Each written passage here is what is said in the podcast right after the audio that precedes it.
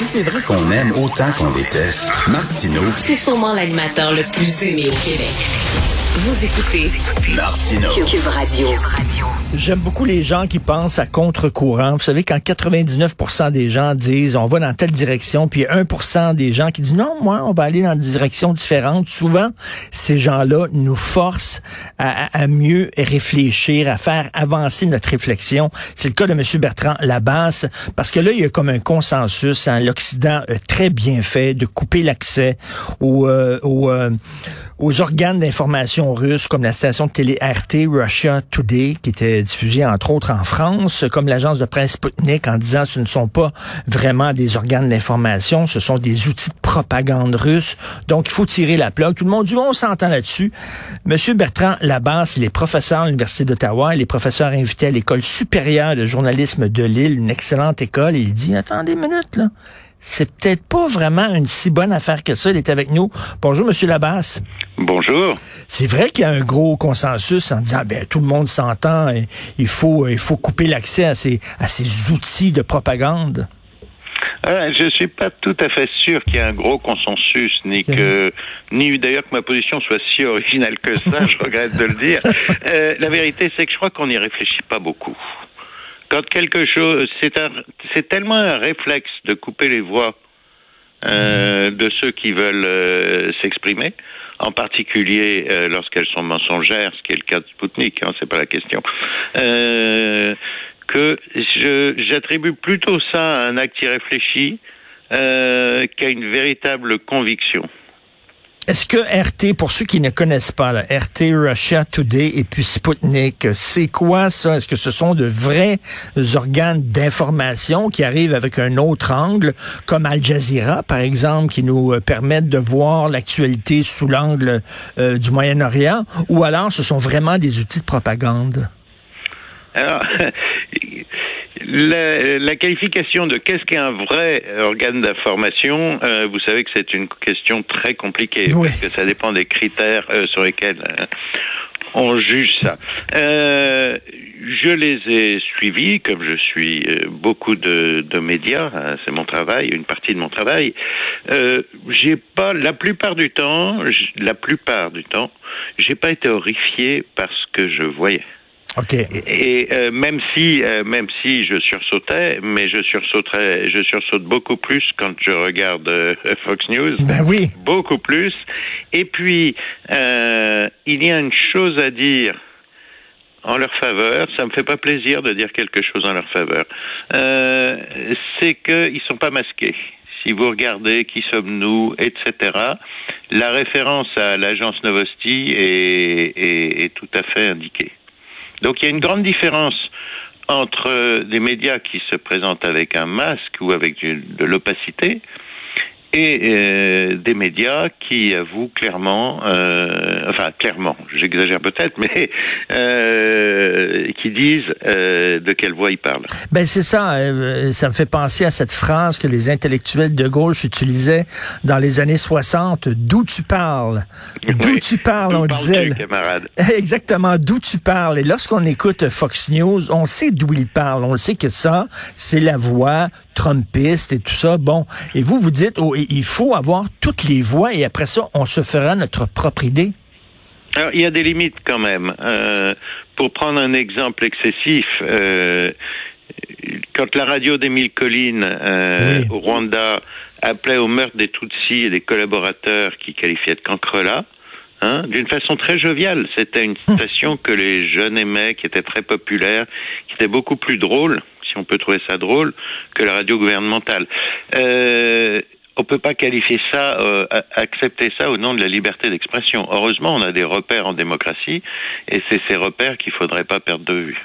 Est-ce que Al Jazeera, selon vous, est un organe d'information euh, tout à fait honorable ou au contraire un outil de propagande, là encore, euh, c'est flou? C'est flou, euh, mais c'est un peu flou aussi parce qu'on considère souvent ça avec une logique binaire. C'est du journalisme ou ça n'est pas du journalisme? Comme on pourrait dire, c'est de la littérature ou ça n'est pas de la littérature. C'est une, euh, une erreur de, de, de penser, ce qu'on appelle l'illusion catégorielle, c'est-à-dire que les choses sont graduelles. Les choses sont plus ou moins du journalisme, plus ou moins de la littérature. Et, et, vous savez que pour les nationalistes québécois, les séparatistes québécois, Radio-Canada est un outil de propagande qui, euh, qui nous enfonce le multiculturalisme dans la gorge et la, la fédération, tout ça. Donc, on est toujours un outil de propagande de quelqu'un. Absolument. Alors, d'où est-ce que je parle? Je suis fièrement franco-ontarien. Du coup, je ne suis pas sûr de refléter un, large accord euh, au Québec, mais je suis franco-ontarien. Et euh, je pense souvent euh, dans ces choses-là à un, poème de Yeats qui s'appelait The Second Coming et qui disait les meilleurs manquent de conviction, tandis que les pires sont pleins d'intensité passionnée. C'est très bon. Et ce que vous dites, c'est que la censure n'est pas n'est pas une réponse. D'ailleurs, vous, vous êtes enseignant à l'Université d'Ottawa, la question se pose, mais la, censure n'est pas une bonne réponse. Il faut laisser les gens avoir accès à toutes sortes de voix. Bien sûr, on s'entend, on donnera pas un micro à des néo-nazis, on s'entend, mais sauf que les gens sont suffisamment intelligents pour faire la part des choses. Oui, dans une certaine limite. Euh, D'abord, comme, comme vous le signalez, euh, la censure n'est pas une réponse, sauf dans certains cas. Par exemple, quand on appelle au meurtre ou à, la haine des populations. Quoique cette notion de haineuse, elle aussi, elle a une extension qui est parfois inquiétante parce qu'elle n'est pas assez, pas toujours assez réfléchie. Hein. Euh, si je m'exprimais, je sais pas moi sur les sénateurs républicains aux États-Unis, on trouverait peut-être que mon expression privée est haineuse. Euh, le terme est peut-être trop fort. Mais euh, donc oui, il y a des limites. C'est des limites dans un État de droit par la loi.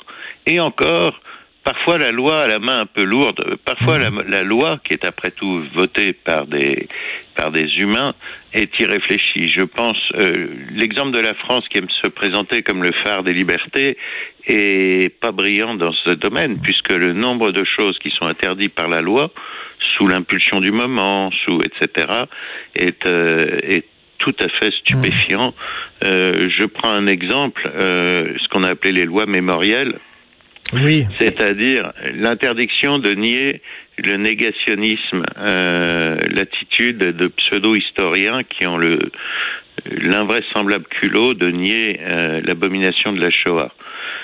Je crois qu'il est clair que j'ai peu de sympathie pour eux. Hmm. Mais transformer leur délire en crime.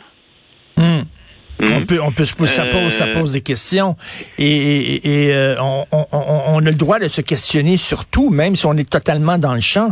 Et, euh, et si on veut comprendre, Monsieur Labasse, en terminant, si on veut bien comprendre ce qui se passe en, Ukraine, en Europe, il faut aussi entendre le point de vue de l'autre. Il faut aussi entendre le point de vue de Poutine lorsqu'il dit, pour nous, il est inacceptable que l'OTAN mette des missiles à nos portes, tout comme pour les États-Unis, c'était inacceptable que les Russes installent des missiles à Cuba à 60 km de leur côte. Il faut entendre ce point de vue-là aussi pour comprendre ce qui se passe.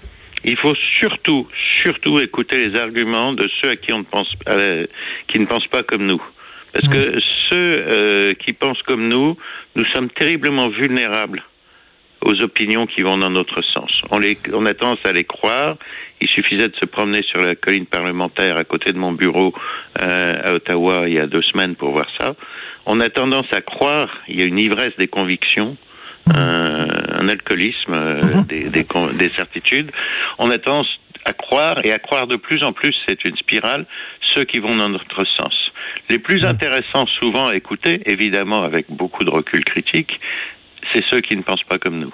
Tout à fait. J'adore votre expression ivresse des convictions. Il y a une amie qui me parlait de crispation idéologique aussi. Tout à fait. Euh, ben merci. Votre texte, vous l'avez publié dans la presse. Le titre de votre texte, déjà, vous le rappelez pour ceux qui veulent le lire? Euh, écoutez, si vous me permettez, je vais pas le rappeler parce qu'il n'est pas de moi. ce titre, c'est un titre de la rédaction et que j'ai un peu de mal à le comprendre. Le titre d'origine, c'était Faut-il tuer ce pourquoi il meurt? OK, bah ouais. Non, effectivement, j'imagine que c'est pas le titre que vous auriez choisi. Tout à fait. pas tout à fait, mais c'est la vie. C'est pas très clair. Merci beaucoup, Monsieur Bertrand Labasse. C'était très intéressant. Merci, professeur à l'Université d'Ottawa. Bonne journée. Ça m'a fait plaisir. Bonjour. Alors, euh, on va avoir besoin d'un bon week-end. Hein. C'est Danny Saint-Pierre, euh, le gars qui parle le mieux en images. J'adore Danny, qui est capable de prendre une idée complexe, de la mâcher, d'en faire une image facilement compréhensible. Alors, on discute avec Danny à 11 heures. Il prend la relève. J'ai une équipe absolument vraiment formidable qui me trouve des bons sujets, des bons invités. Et vraiment, je suis extrêmement chanceux. Florence Lamoureux, merci. Maude Boutet, Julien Boutillier, euh, Alexandre Moranville, Wallet à la réalisation, à la régie, Jean-François Roy. Je vous remercie énormément. C'est tellement un plaisir et un privilège de travailler avec vous. On se laisse là-dessus. On se parle lundi 8 h. Bonne journée.